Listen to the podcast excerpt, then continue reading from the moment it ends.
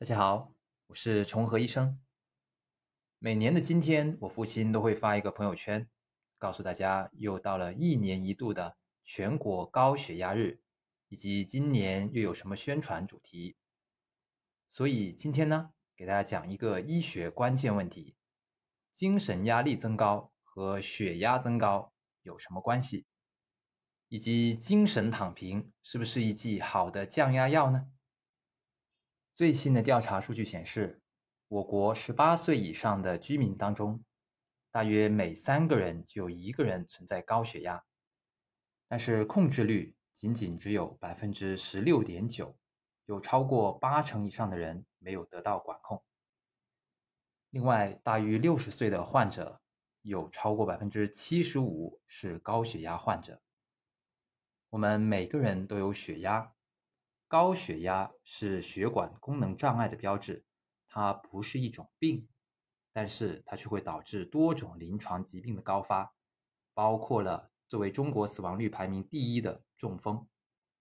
而作为临床医生，对于高血压往往存在以下三个困惑：第一，尽管我们一直在强调高血压的危害，可是高血压的人群仍然是越来越多，越来越年轻化。第二，随着年龄的增长，处方中的用药数量和种类会越加越多，而血压却未必能达标。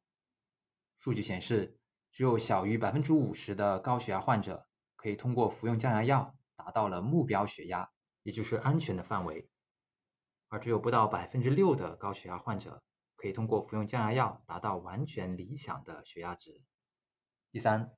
随着血管功能影响全身，高血压的相关病症也一直在不断的进展。可以说，以上这三个困扰，既是临床医生的诉求，也是每一位患者和健康人关心的问题。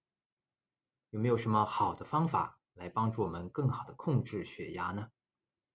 要解决这个问题，首先我们来看看血压本身是什么东西。简单来说，血压就是流动的血液对血管壁的压力，所以这里面影响血压高低有两个关键因素，一个是血液，另一个是血管壁。各位是不是这样认为？有的听友可能比较认真哈，说血压是流动的血液对血管壁的压力，那是不是还有一个因素叫做流动呢？非常好，常言道流水不复，户枢不蠹。相比于清洁的血液，杂质和废物的增多，自然会使血液粘稠，更加容易导致血压的升高。正因为如此，那些高血糖啊、高血脂啊、高尿酸血症啊，都是高血压的重要风险来源。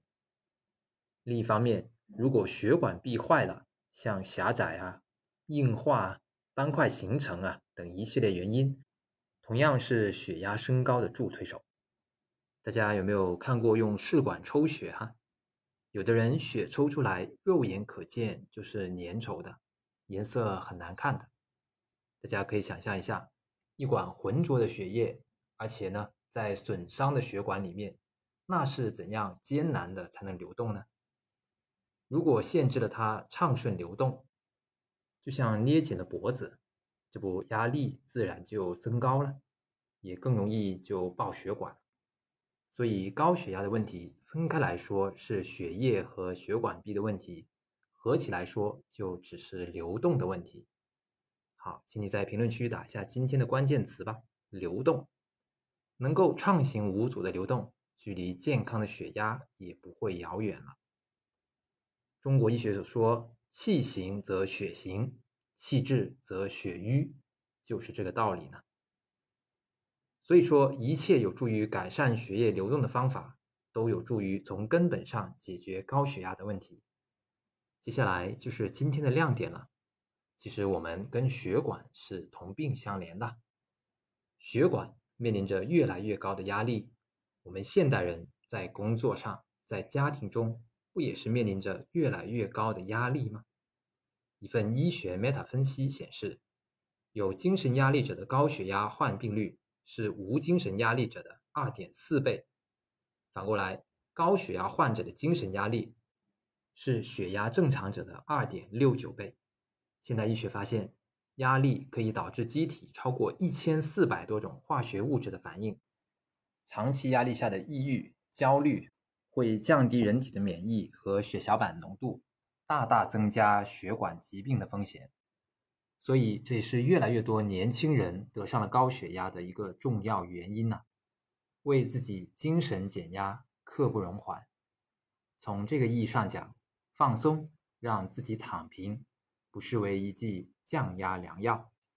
关于精神减压的详细内容，后续我会邀请神秘嘉宾进行专业分享。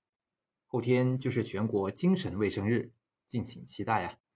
也欢迎您在评论区留言写下所关心的医学问题。